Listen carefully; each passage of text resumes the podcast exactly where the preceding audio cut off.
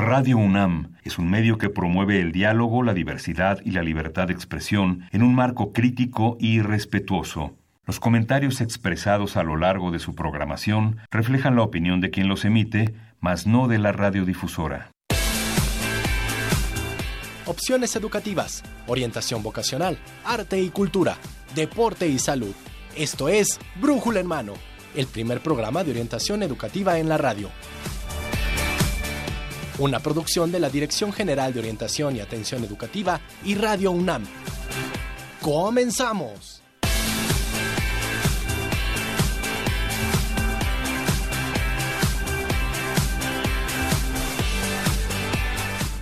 Muy buenos días. Hoy en Radio UNAM hacemos visible el dedicado trabajo de las mujeres que participan en especial en el programa Brújula en Mano ellas son Marina Estrella Chávez, coproductora y conductora de este programa, Mercedes Sanoto, Evelia Valdovinos, Livia Gómez y Dora María García, conductoras académicas adjuntas.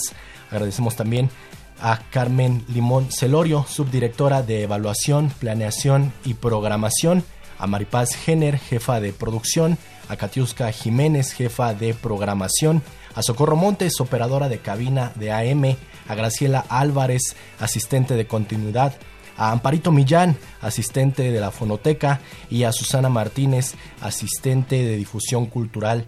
A todas ellas, muchas gracias por el talento, por el esfuerzo, por la responsabilidad por el compromiso, por todo lo que hacen, por su talento en este programa y en la vida.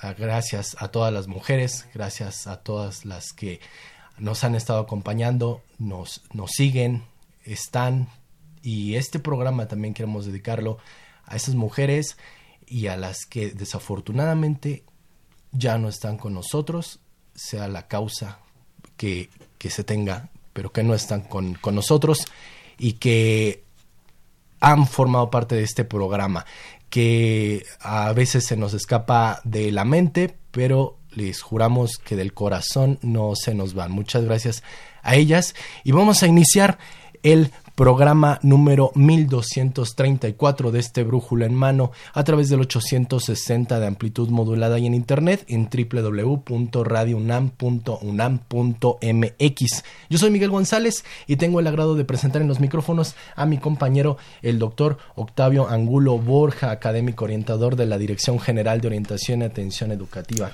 Hola Miguel, ¿qué tal? Muy buenos días. También aquí saludando a todos nuestros radioescuchas, como siempre.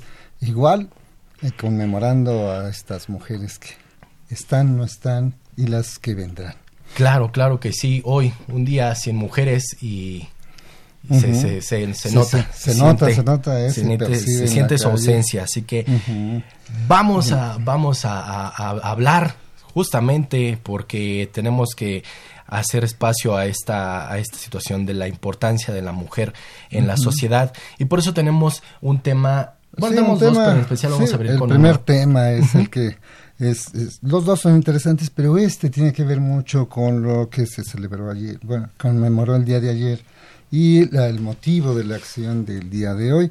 El tema es brecha entre géneros, desigualdades, poder y discriminación. Entonces, y para ello, bueno, contamos con este, un invitado especial, el maestro Mario Fausto Gómez Lamont. Él es profesor definitivo de carrera en la Facultad de Psicología en Iztacala de la UNAM.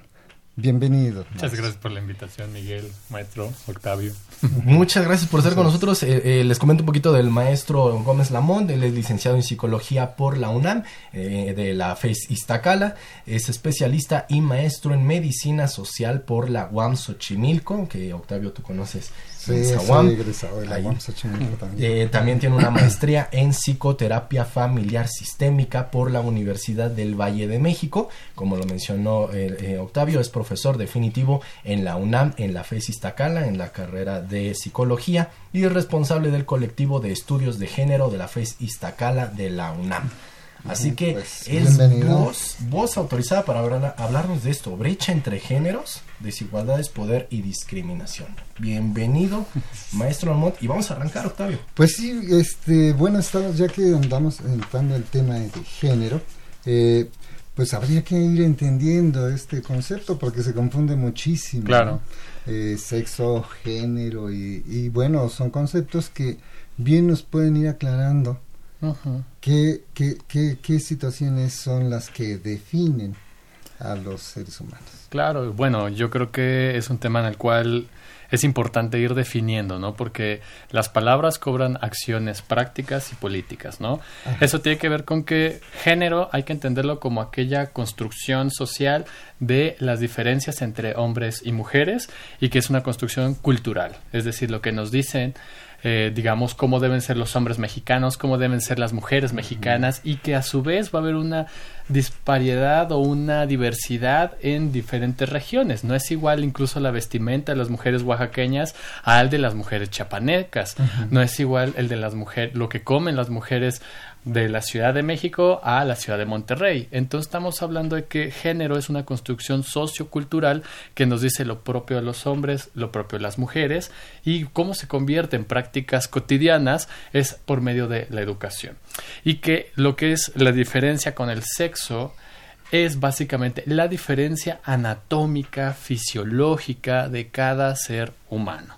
¿No? Entonces, si naces con vulva o si naces con pene, entonces, esas son las diferencias este, anatómicas, fisiológicas y que en los años 50 parecía que estaban fundadas, pero gracias a los estudios que se dieron en lo que era este, lo que era la psicología médica en ese momento, con los niños intersexuales, lograron, digamos, diferenciar pues que era una persona con una educación de género, educada como mujer, educado con hombre, cuando sus genitales al momento de llegar a la, a la pubertad cambiaban.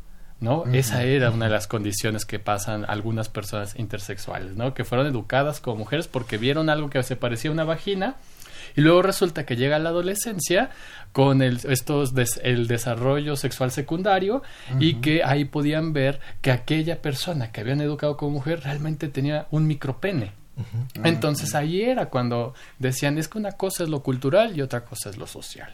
Y ya, en la cuestión social de los estudios, una feminista, Gail Rubin, en un texto logra separarlo de la medicina a los campos sociales. ¿no?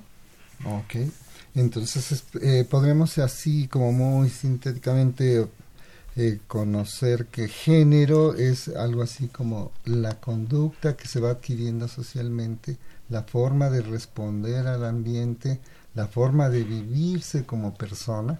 Así es, de hecho por eso hacemos una distinción entre identidad de género, que es lo que yo pienso sobre mi masculinidad o la feminidad, y la expresión de género, que cómo yo expreso mediante la ropa, mediante algunas pues tecnologías que le vamos a llamar de género, mi masculinidad o la feminidad. Entonces, por eso es totalmente lo que aprendemos, ¿no?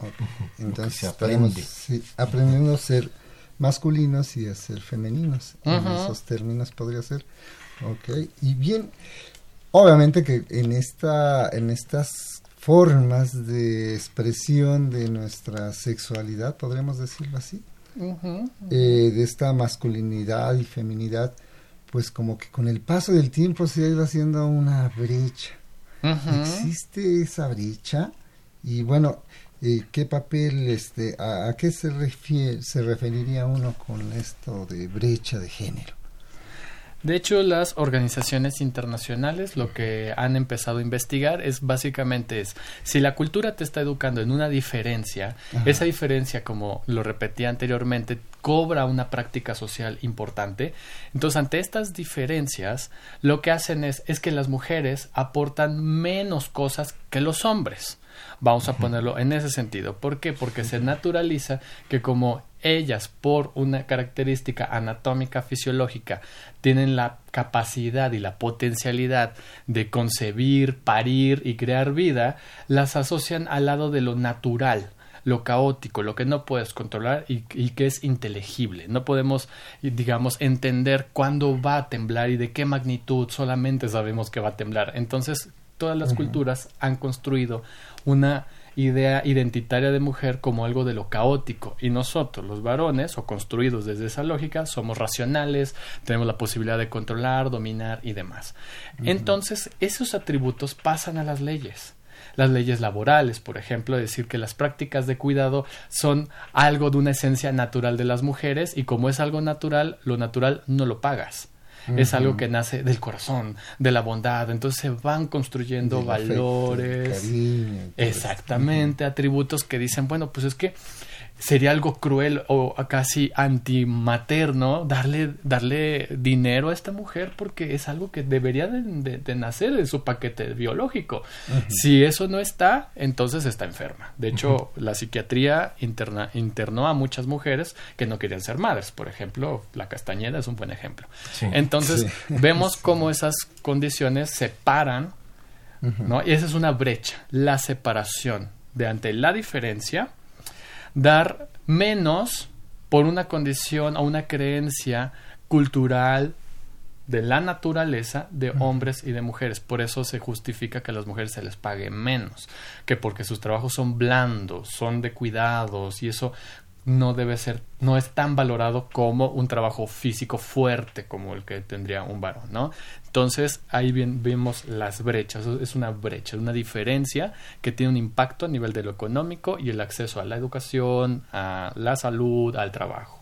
Inclusive hasta las mismas profesiones, ¿no? Como que hay profesiones masculinizadas y profesiones feminizadas, ¿no? Claro, claro. En donde, bueno, carreras podemos pensar como enfermería, este, así como que más femenina, ¿no? Y carreras como ingeniería. Que las ingenierías históricamente tienen ese, ese, ese, peso de decir es que ingeniería es para hombres, ¿no? Tenemos que, tenemos que cambiarlo, tenemos que trabajar en ello. Hoy, hoy estamos viviendo un paro nacional, este, un día sin mujeres, y es un, un alzar la voz de parte de las mujeres ante esta desigualdad, falta de oportunidades, eh, discriminación y violencia que sufren, sufren ellas. Hay una inequidad en la repartición del poder. ¿Qué papel juega el poder? Claro. Bueno, hay que entender que el poder es algo que se ejerce y en el momento que se ejerce genera resistencias. Eh, y eso lo dice Michel Foucault muy claro, ¿no? Entonces, en esa parte del ejercicio del poder tiene que ver con, hay que pensarlo materialmente, por ejemplo, jefes, gerentes, este, coordinadores, ese es el, ese es el ejercicio del poder. Cuando, Jefe de familia jefe de familia, exactamente, cuando hay un individuo, principalmente varón, que coordina, dirige, o sea, hay un mandato, hay, hay alguien que manda. Entonces, esos mandatos generan una serie de reglas. Esas reglas, evidentemente, nos permean en nuestra experiencia de habitar el mundo. Decir es que porque hay, hay quienes se les permiten ciertas cosas y hay quienes no. Entonces, en eso, en ese ejercicio de poder, que lo vemos en las prácticas cotidianas, hay necesariamente resistencias, ¿no? Entonces lo que están haciendo las mujeres también es como un, un tributo a mujeres del pasado que han utilizado estos medios para visibilizar, para romper esas estructuras del poder y parte de ellas tiene que ver con las protestas, las demandas, las exigencias, con estas manifestaciones que muchos dirán, ay, es que, ¿por qué tendrían que hacer eso? Es que históricamente ya se han hecho, solamente que a los varones se nos ha dado el monopolio de la violencia para poder ejercer ese tipo de acciones activistas, ¿no? Entonces, por eso causa tanta controversia, ¿no? Parece que pues tenemos un desprecio hacia la lectura académica o hacia la lectura histórica y que no entendemos por qué utilizan estos medios para visibilizar la protesta, ¿no? Sí, sí, decimos, ¿por qué es tan, tan desbordada la, violencia? ¿Por qué se comportan de esa, de esa manera? Ya quisiera ver a Miguel Hidalgo pedir por favor, sin romper, sin romper puertas, ¿no? Entonces, eh, tiene que ver con eso, principalmente, ¿no? como, como el poder ha sido, y como lo dice Maestro Lamont, ver históricamente cómo han sido las movilizaciones de mujeres. No es algo nuevo. Así es, ¿no? De hecho está la película La sufragista, salió en el 2015, donde retrata el cómo fue el proceso del sufragio, digamos, más radical en Londres, en 1910 aproximadamente. Entonces, eso es lo que eh, nos puede ilustrar, nos puede dar como una pista de comprender que es un tributo hacia recursos que ya se han utilizado. Y es que eh, tenemos ya muy interiorizado, ¿no? La, esta parte de la, de las, del poder, ¿no? desde chicos, como eh, en la familia, ¿no? Claro. La, la jerarquía de poder que existe, al menos así nos crearon a muchos de nosotros. Eh, oh, quiero ir a algún lugar, dile a tu papá. Si tu papá te lo dice, entonces vas. Hay una autora, se llama Mabel Burín, y entonces ella lo que nos dice es de que por lo general las mujeres no tienen poder, lo que tienen es influencia. Así es. ¿No? Dentro de la familia, de que por ese, eh, digamos, esa dinámica de ve y dile a tu papá, y luego, si tu papá te dijo que no, déjame yo hablo con él. O sea, te está diciendo, yo como mujer no tengo poder, pero sí tengo como cierta influencia. O la idea de que, bueno, yo te doy permiso para que no lo sepa tu padre. Exactamente. Entonces, como que todo esto va envolviendo a una relación de poder y generando esa brecha, ¿no? Entre los géneros. Porque vas interiorizando, como varón, a mí se me educó, yo vengo de una familia, son dos mujeres, yo varón. Pero yo voy interiorizando ciertos permisos, ciertos que le vamos a llamar ya hasta después, ¿no? Me di cuenta que esos son privilegios, ¿no? Que a mis hermanas había una casi toque de queda, no pueden llegar a la casa después, de, las 10 de la noche. Ah, pero yo nunca se me preguntaba a qué horas llegaba, o sea, estaba esa regla, pero parece que no se aplicaba conmigo. Se aplicaba con ellas para ciertas condiciones, y no solamente dentro de casa, sino que socialmente. ¿no? Vemos en la cuestión académica, la parte meritocrática. Estaba recordando, hicimos recientemente, celebramos los 15 años del Suayet y hubo una invitación general para que se escribiera un capítulo sobre lo que ha pasado en el uh durante 15 años. Me toca la parte de género junto con mis colegas del colectivo Estudios de Género. Y una de las reflexiones era, si bien en un apartado de un libro de donde vemos 128 autores, donde 110 son mujeres y los otros son varones, la pregunta era, ¿quiénes sí pudieron, o sea, la experiencia de estas mujeres, qué tuvieron que hacer para dedicarle el tiempo a la escritura? Porque hubieron quienes no pudieron escribir y la pregunta es, que les impidió escribir, ¿no? el cuidado de los hijos, tal vez cuidar a un enfermo, quizás estar al tanto de otros, ¿no? Sí, esto va volviéndose invisible. Exactamente. De ahí que ahora, bueno, en los últimos años, las mujeres en esta protesta están haciendo visible eso que está invisible. Bueno, que no se le quería eh, tal vez prestar ojos, ¿no? Sí. Porque es incómodo. O sea, la sociedad se sabe muy bien que han habido construcciones, de, de hecho por eso se, llama ciudad universitaria, es la ciudad de las palabras, las que tienen acceso los hombres. Y la ciudad de los ciudadanos, de los cuales otra vez son los hombres. Entonces es esta exigencia de las mujeres de que no son visibles y que parecieran ser asimiladas, ¿no? Marcela Lagarde ya bien decía, es que nosotros no siempre hemos habitado el cuerpo de la otra, ¿no? Somos los otros humanos, pues. ¿no? Entonces, por eso Simón de Beauvoir le llama el segundo, sexo. ¿no? Simón de Beauvoir, sí. Y bien, pero bueno, esto ha llevado a una situación ya demasiado extrema, a una discriminación, a una violencia como está ocurriendo este en Juárez ocurría está ocurriendo de los últimos años una violencia enorme hacia la mujer. Los feminicidios toda esta, esta problemática. Y bueno finalmente sí es importante visibilizarla. Así es. Para darle atención al caso. Yo creo que una de las cosas que mencionó la doctora Mónica González Contró cuando menciona o comparte la creación del protocolo es de que el protocolo lo que hace es visibilizar y dar posibilidad de la denuncia, o sea, crear una cultura de la denuncia para que los casos puedan ser resueltos o deban ser atendidos. Y de ahí que las protestas de las estudiantes, de también colegas académicas, tenga que ver con el que se le dé la resolución adecuada.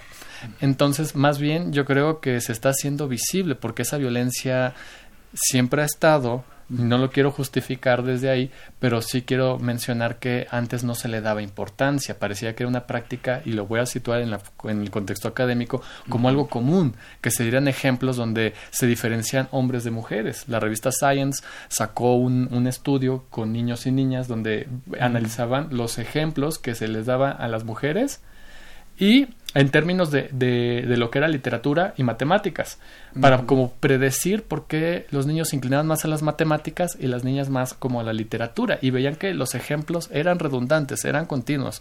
Es que la mamá y la hija se acuerdan como yo creo que estas viñetas hermosas de Mafalda, donde Mafalda está pensando en lo que vio en clases y es en esta letra molde donde dice mamá amasa la masa. ¿Cómo amasa la masa, mamá? Mamá amasa la masa.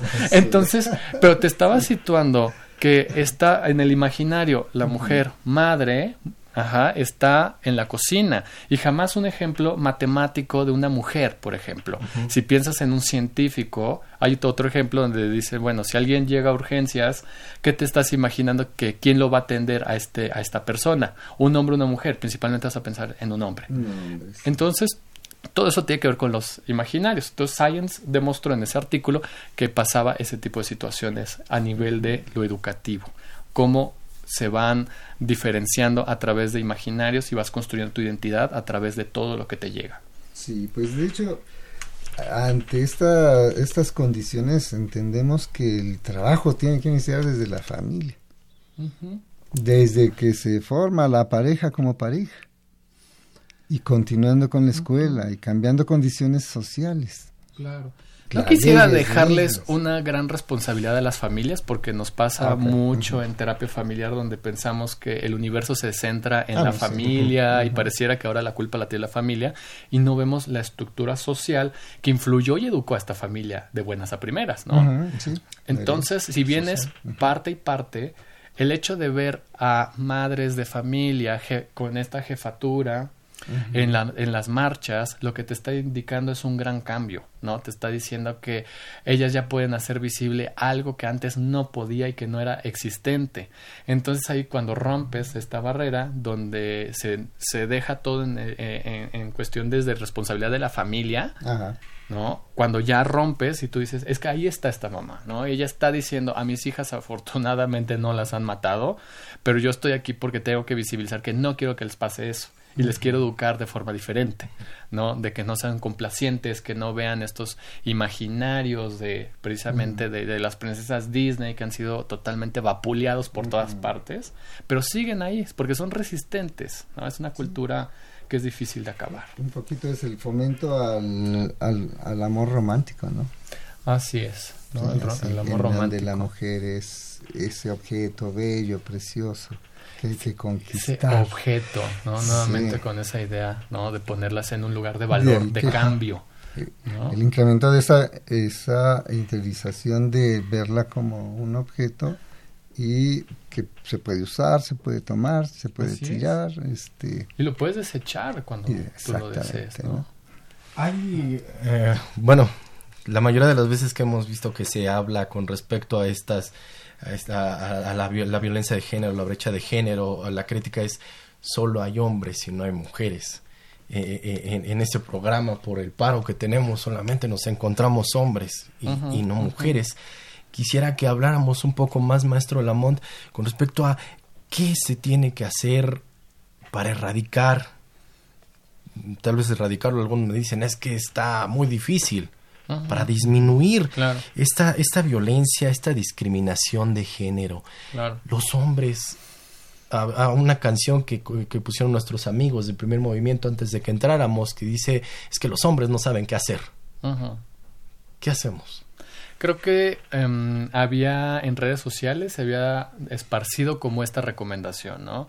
Que, porque también iban de, de, cuando estaba llegando para acá estaba reflexionando, sí, pero vamos a estar puros hombres, ¿no? Pero tiene toda una intención, o sea, no, no es porque no reconozcamos el trabajo de las mujeres, sino que reconociendo el paro, nosotros estamos visibilizando que sin ellas hay una pérdida también económica de trabajos, o sea, esa es la intención del paro. Ahora, otro de los elementos es de que hablemos de la masculinidad, pero desde las propuestas feministas, porque lo contrario se cae en una cuestión de ahora vamos a trabajar los masculinismos y vamos a exaltar otra vez la parte masculina, sin una crítica. Entonces aquí más bien es visibilizar que hemos tenido privilegios, son históricos, son culturales y que tenemos que desmontar estas prácticas machistas que para no redundarlo como si fuera explicativo en sí mismo, que dices machismo y ahí parece que ya entendemos todo lo que es el machismo, que es ese ejercicio del poder eh, disfrazado en chistes, comentarios, ejemplos, em, prácticas como por ejemplo el no poner digamos, en un artículo académico o en un ensayo a mi compañera, el no reconocer el esfuerzo que está teniendo mi compañera, que puede ser tal vez mi madre, que todo el ejercicio de cuidados, prácticas que tiene ella, el de mis hermanas. Entonces tiene que ver con todos esos elementos, ¿no? De ahora entrarle nosotros al campo de las prácticas domésticas, el reconocer que nuestra responsabilidad, las paternidades, el reconocer que estamos ejerciendo de alguna manera estas violencias que no se quedan solamente en expresiones, sino en actos muy concretos, como por ejemplo en la medicina. Yo doy clases para la Facultad de Medicina, en la especialidad de Medicina Familiar, soy profesor invitado y me doy cuenta cómo tratan a las estudiantes que son también médicas. Y hay una diferencia sustancial en que le llamo el fenómeno señorita. O sea, tú ves a un doctor y le dices a un hombre, ahí está otra vez mi imaginario, tú lo ves y inmediatamente dices, doctor, pero ves a la médica y le dices señorita, ¿no? O como el médico que está adscrito al programa les dice, ay, este, ay, si vienes y tú me traes el paciente, a la académica, ¿no? A la estudiante, si tú me traes el paciente, sí te lo atiendo, cuando están haciendo una interconsulta. Mm. Entonces son esas prácticas cotidianas que están ahí. Entonces son las que tenemos que ir visibilizando entre varones para cambiarlas. qué importante. Ese imaginario irlo desmontando, totalmente. ¿no? Para que podamos entonces tomar un comportamiento diferente los hombres. Porque igual, tú sabes. Así es. Muchos, bueno, ya mis años, ya toda una vida creado y formado y establecido una familia, las nietas, los nietos, entonces, ¿cómo va uno reproduciendo? ¿no? Así es. Sí. Y las mismas instituciones yo creo que tendrían que transformarse también en sí, para evitar esas complicidades.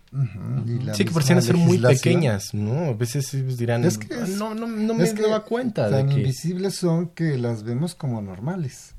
Es, eso que manejamos el concepto de la normalización. y, es. tan normal que pues, pues, no creí que, eso fuera... Claro. nos pasó igual en la Festa Cala, no voy a decir nombres, pero nos, llegan nos llegó un correo de un académico que dice, es que pues ya no les puedes decir nada a las mujeres, ¿no? Tan bonito. Y hasta nos compartía, ay, está esta canción, y no me acuerdo ni de quién era, pero evidentemente era de los años 60, 70, ¿no? o sea, saliendo del siglo de oro del cine mexicano, donde como se le admiraba a la mujer, pero otra vez como en términos de objeto y de posesión.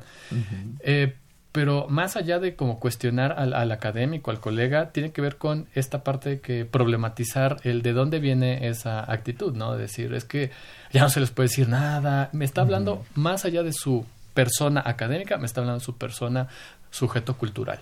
¿no? Me está diciendo que, ah, es que estoy tan interiorizado esto que ahora me, me quieren, ahora tengo que cambiar todo lo que se me dijo antes, ¿no? Entonces tiene que ver por eso, por ahí. Sí. Y en ese sentido, bueno, el tiempo, este Miguel, ya se sí, nos se nos termina. maestro Fausto. Pero en, eh, con nuestros radioescuchas, escuchas eh, ya que interesados, porque sí hay mucho interés ya en el tema, eh, ¿qué, ¿qué, bibliografía o qué este, mesografía podría usted este, proporcionarnos, darles a nuestros radioescuchas para que se vayan metiendo más en el tema?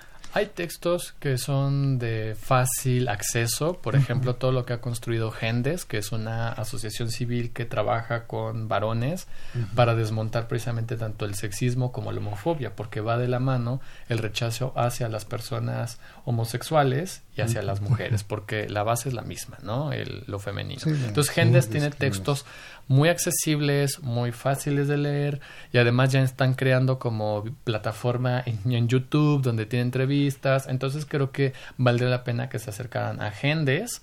También el Conavim lanzó una serie de videos que tratan sobre cómo desmontar estas prácticas mm. machistas. Ah, Hay unos videos donde precisamente aparece pues este varón que está este cargando a, su hijo, ¿no? Pero no en un términos de, wow, vean qué genial soy, ¿no? Sino que en decirme algo responsable de, de, de, de, mi hijo, ¿no? Paternidades responsables. Entonces, creo que principalmente estos dos sitios que son fuentes oficiales pudiesen acercarse. Maestro Lamón, un mensaje que quisiera compartir a nuestros escuchas. Que ahora sí que es, un tanto complejo la, la, situación, pero vale la pena tratar de desmontar nuestras construcciones de lo que nos dijeron de que era ser hombre. Porque hay muchas formas de vivirse eh, hombre y entre ellas tiene que ver de una forma transversal el el acabar con la misoginia y con la homofobia. Y que es un trabajo cotidiano. Y conjunto, colectivo, cotidiano, exacto, exacto. Hay tanto que trabajar en este sentido, es una, yo lo vería como una nueva revolución, es ver de distinta forma. Vernos primero de distinta forma y luego ver a los demás. Así es. la cultura que tenemos que cambiar. Eh, yo espero que, que, podamos tener más participaciones del maestro Lamont en este espacio, si él, si en Brújula en Mano, en otros, en otros espacios. Eh, Aide Saucedo dice, ¿quién es el entrevistado? Aide, como lo leíste ahí, es el maestro Mario Fausto Gómez Lamont. ¿Algún medio de contacto que tengan con ustedes? Sí, eh, la página del Suayet, que es CG Suayet, que es Colectivo Estudios de Género del Suayet. Ahí tenemos, pues precisamente, estamos compartiendo información, estamos compartiendo artículos, videos, clases que hemos eh, hecho en torno al tema de género. Y precisamente mis colegas, pues van a estar lanzando como estas reflexiones en pequeños videos también. Perfecto. Pues, maestro Mario Fausto Gómez Lamón, licenciado en Psicología por la UNAM, profesor definitivo de la carrera de Psicología en la FES Iztacala de la UNAM. Muchas gracias por haber estado con nosotros y esperamos poder contar con su presencia en futuras emisiones. Gracias por la invitación. Mm, gracias, gracias, a los que nos están viendo y escuchando. Cristian HM, buenos días. Gracias por estarnos viendo. Emma Centeno Montiel, gracias. Buen día, saludos a todos. Edwin Abel, excelente día eh, para todos, queridos amigos de Brújula en Mano. Eh, Aide Saucedo, que nos está escuchando, nos está viendo. Javier Contla, que nos envía saludos. Muchas gracias. Y bueno, ¿Y la enciclopedia. Tenemos para ustedes, amigos, amigas, que están al pendiente de esta transmisión, el tomo número 6 de la Real Expedición Botánica a Nueva España. Recuerden que el teléfono al que se pueden comunicar 56 82 28 12 56 82 28 12 nos llaman, nos dicen quiero participar en el sorteo y entonces podrán podrán participar, eh, tener una oportunidad también en la transmisión en Facebook. Quienes quieran participar por este tomo 6 nos escriben ahí yo quiero entrar al sorteo y entonces al final estarán participando. Vamos a hacer una pausa y estamos de vuelta con ustedes para nuestro siguiente tema, becas de manutención.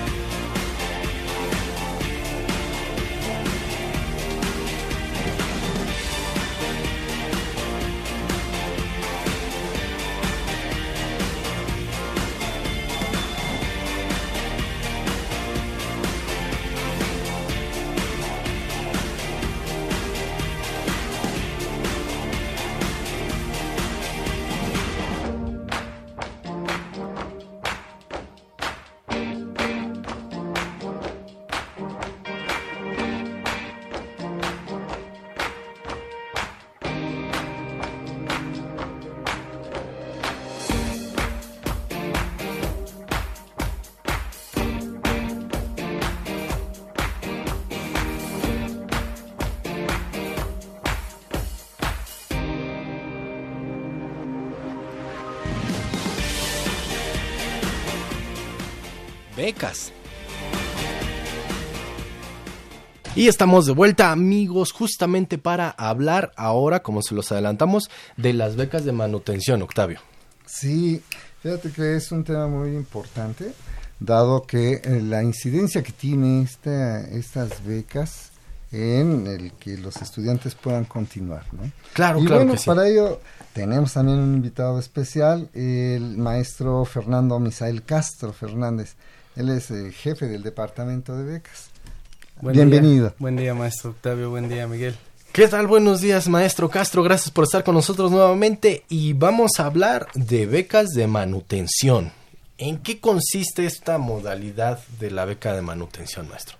Pues es una beca que apoya a alumnos de licenciatura, a mexicanas, mexicanos, alumnas y alumnos que, bueno, a través de un recurso federal y un recurso institucional, es decir, eh, la Coordinación Nacional de Becas para el Bienestar Benito Juárez, que pertenece a la SEP, eh, la Universidad Nacional Autónoma de México y Fundación UNAM.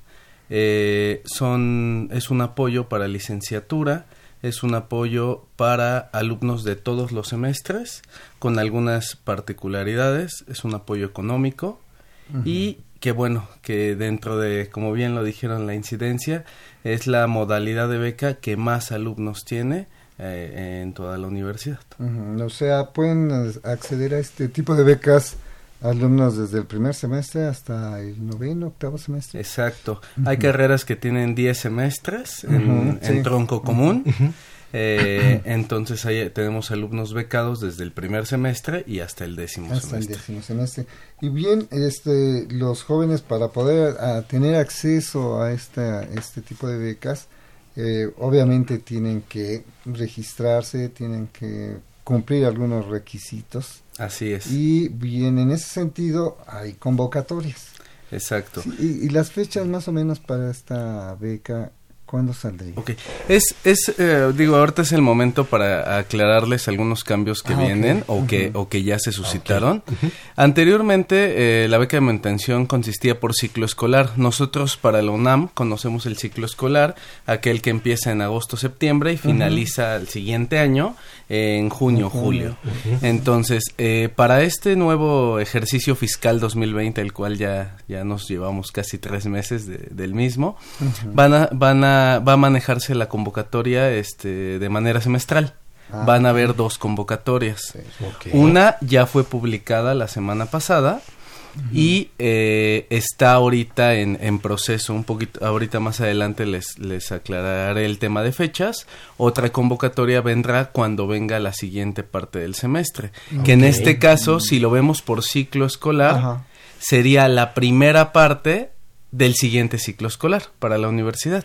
Ah, Ahorita ok. estamos a- a- actualmente cursando el- lo que sería el segundo semestre del ciclo escolar 2019-2020. O sea, sería el, el semestre non y el semestre par. Exacto. Los uno, tres, Eh, cinco y dos, cuatro, seis. ¿no? exacto. Los semestres. Ahora, eh, en el tema de requisitos que, que me comentó, Ajá, sí. En efecto, eh, existen algunos. Eh, como ya les dije, eh, deben de ser este, mexicanas y mexicanos, deben de estar inscritos en una carrera de licenciatura. Ahora, deben de tener un promedio y Ah, ok. una regularidad. Recordemos que la regularidad puede ser porque vayan cursando las materias conforme a su plan de estudios o porque no deban materias. Mm. Este, hablamos de créditos y de materias. Sin embargo, esta regularidad y este promedio mínimo de 8 aplica para los alumnos que van de quinto semestre hacia arriba.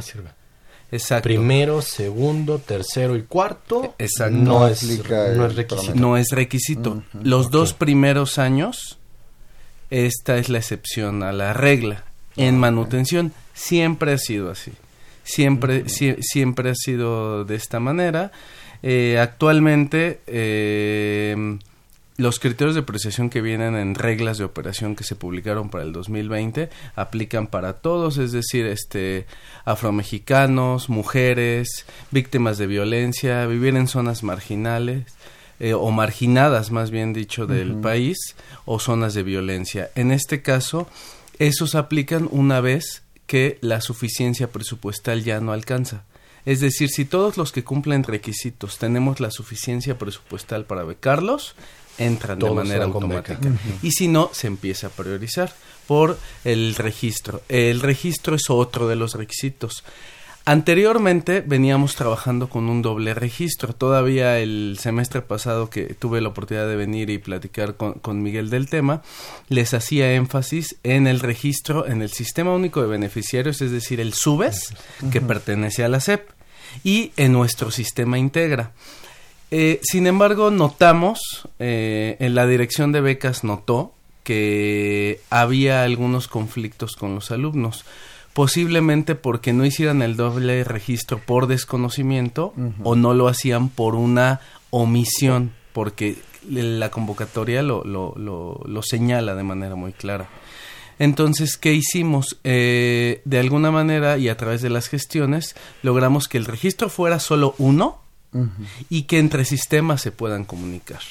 De esta Perfecto. manera vamos a evitar que los alumnos no cumplan un requisito, porque en este caso el doble registro era un requisito indispensable. Ahora qué es? Ahora se registran en el sistema SUBES y, po- y previo a eso se dan de alta en el sistema Integra. Recordemos que el sistema Integra es el primer sistema eh, para una administración de becas de toda la universidad. En este sistema se deben de dar de alta con, con, este, con elementos muy básicos. Un número de cuenta UNAM, el cual, como ustedes saben también, es un número que no cambia nunca No se me entiende. y que eh, la mayoría lo tenemos memorizados. Por el otro lado, eh, su CURP, que igual es un, es un registro único, sí. y bueno, el nombre, el correo electrónico y la contraseña que el alumno regi- este registre.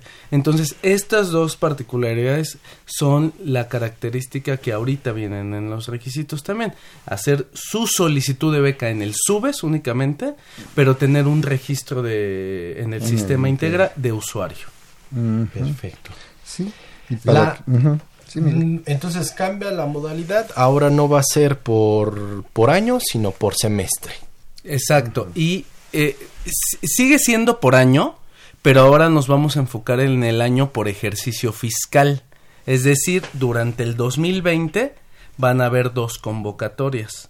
Durante el 2021 seguramente van a haber dos convocatorias, lo cual lo tenemos que hacer semestral por temas de Hacienda y por temas de recursos federales.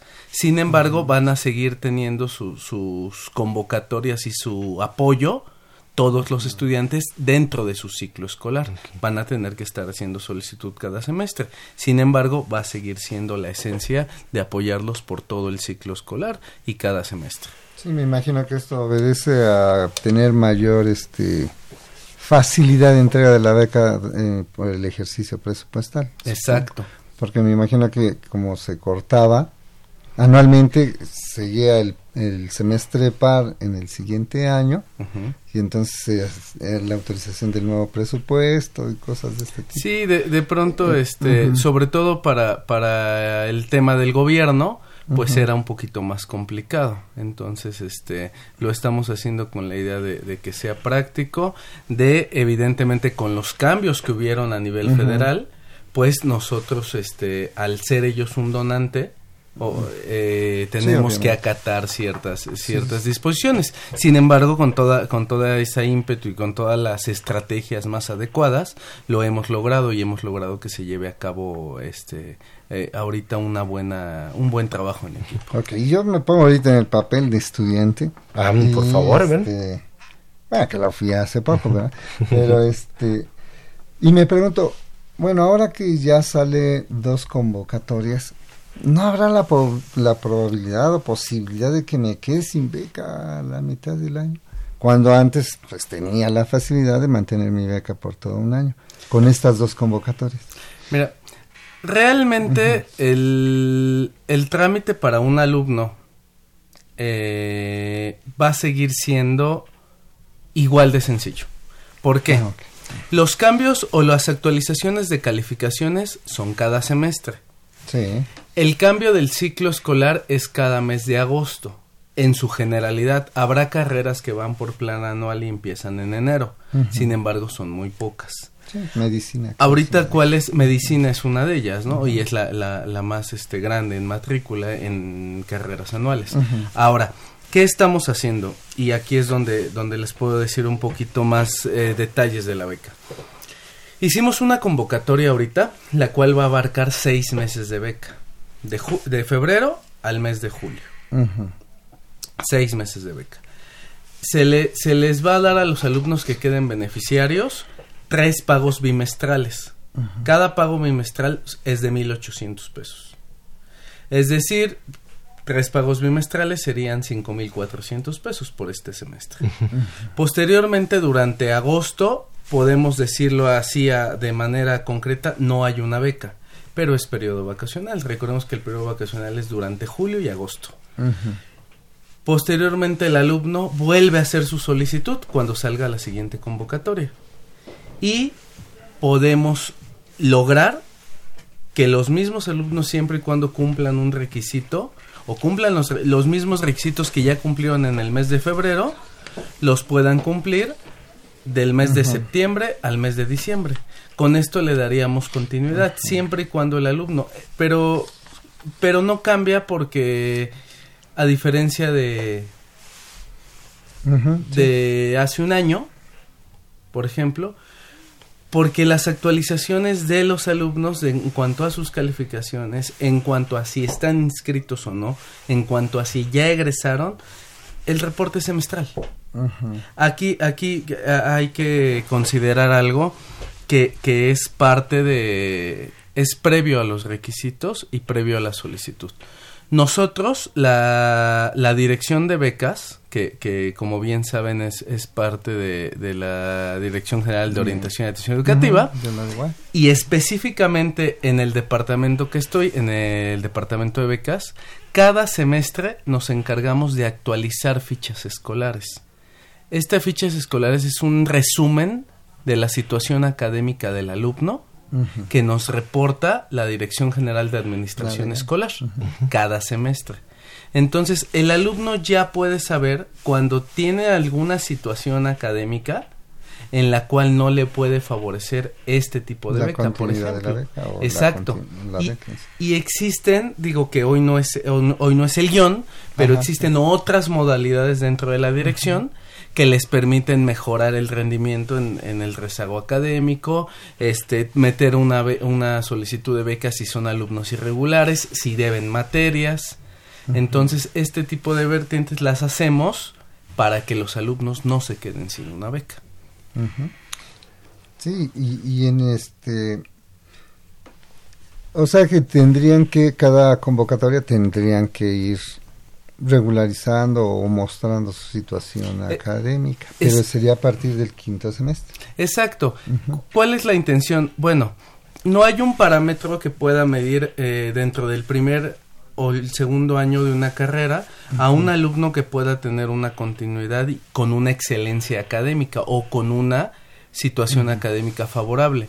Muchas veces eh, existen factores como, como el tema económico, existen factores como el tema de dónde viven, cuánto tiempo se trasladan día a día, existe el tema de la adaptación a su propia carrera, hay carreras que no son fáciles, este, desde el inicio, eh, existe el tema de los materiales, eh, las comidas, todos estos factores, todas estas externalidades que al alumno no le va a permitir de manera inmediata tener un rendimiento adecuado. Recordemos que esta, como otras becas, es para dar la permanencia, la continuidad y la finalización de los estudios de 0 a 100 de los alumnos. Es decir, pues los alumnos van, van, van encontrando su manera, van encontrando una inercia y mejoran su rendimiento y sí lo hacen. Hemos visto que sí hacen los alumnos diferencia cuando pueden aprovechar una beca durante su trayectoria escolar.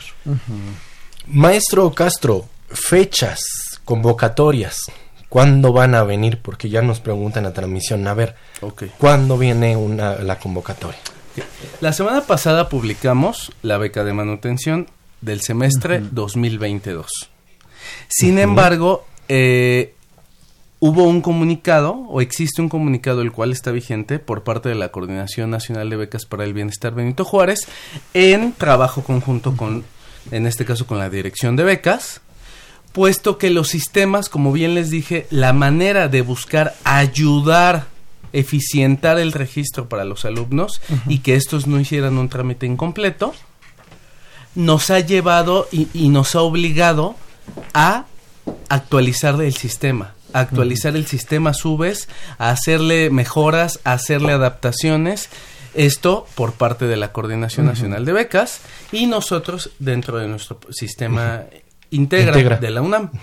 En este caso, esas actualizaciones y esos están realizándose día a día. Llevamos ocho días trabajando eh, prácticamente 12 horas diarias con el tema o más y en este caso estamos a días de abrir el registro. El registro originalmente abría la semana pasada. Sin embargo, estamos mejorando y próximamente les, les, les daremos el comunicado en el cual les, les diremos ya está abierto el registro, haz tu solicitud de beca y mientras tanto, eh, pues no les puedo decir si vamos a necesitar extender el plazo, porque realmente eh, los alumnos suelen hacer su solicitud de manera inmediata. Entonces, si la hacen, en cuanto el registro esté abierto, no vamos a tener ningún problema con eh, las fechas establecidas. Tenemos un buen, un buen este un margen stock de fechas. Ahorita estamos a 9 de marzo en, en, en, la comunicación oficial cuando se inició, el 24 de marzo estábamos cerrando. Entonces ahorita todavía hay 15 días por delante. Todavía no, ahora sí que les digo a los alumnos, no, no se estresen, no, no, no, no piensen que no van a poder meter su solicitud de beca. En cuanto estén habilitados los sistemas o el sistema subes, les vamos a, dar un comunicado. Posteriormente, los resultados están eh, previstos para que se den el 24 de abril. Ahora, aquí hago hincapié y me meto de una vez en otro tema de fechas. El registro de clave interbancaria. Así es. El registro de clave interbancaria es parte de las fechas cruciales dentro de la solicitud de la, de la beca y está, y está perfectamente eh, marcado en la convocatoria las fechas. Mm. Desde el momento que abramos el registro de solicitud, el alumno va a estar en posibilidad de subir la clave interbancaria. Okay y hasta tres días después de los resultados finales. ¿Qué sucede? Mm. Sucede que, que, el tema bancario no es un tema que podamos medir en la dirección, no lo puede medir la Coordinación Nacional de Becas y tampoco lo puede medir a veces el alumno, es un tema bancario. Entonces el alumno se tiene que cerciorar que la cuenta que vaya a dar de alta esté a su nombre, esté activa, pueda recibir depósitos y aparte exista una clave interbancaria. Por lo tanto, eh, es responsabilidad de él revisar que esté acorde a las necesidades que le marca la convocatoria.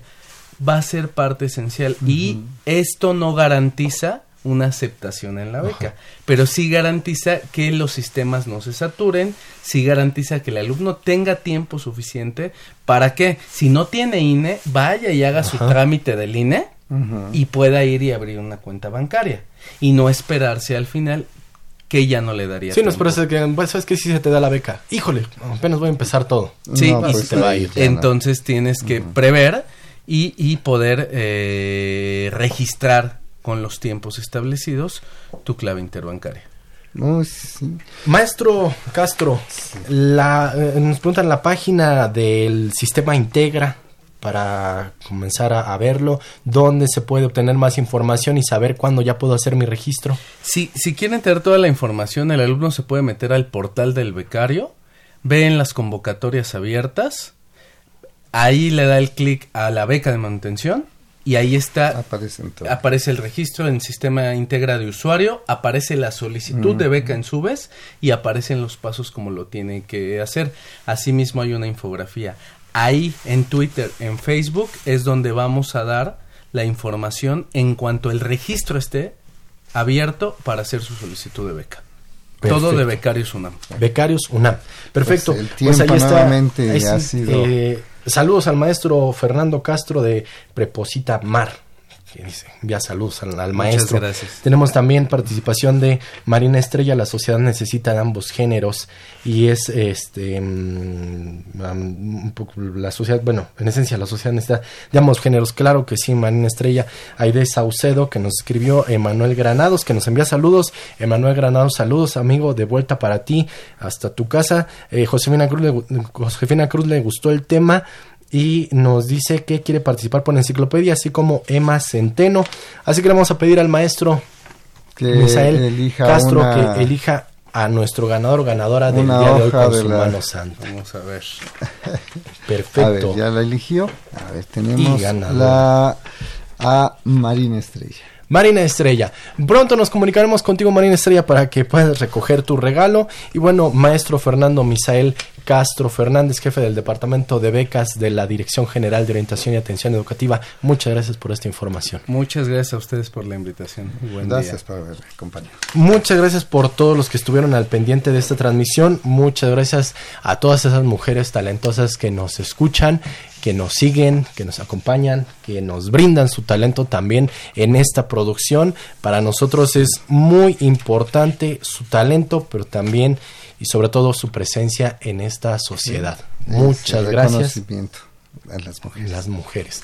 Las mujeres son muy importantes. Vamos a trabajar mucho en cambiar la perspectiva que tenemos como sociedad Queremos agradecer en los controles técnicos a mi tocayo, Miguel Mendoza. Gracias por haber estado con nosotros en la producción de este programa. Agradecemos a Marina Estrella y a Miguel Belmont en la realización y producción general. Agradecemos a Saúl Rodríguez Montante y de estos micrófonos se despiden. Octavio Angulo Borja. Y Miguel González. Por favor, sea feliz y nos escuchamos el próximo lunes. la Dirección General de Orientación y Atención Educativa y Radio UNAM presentaron Brújula en Mano, el primer programa de orientación educativa en la radio.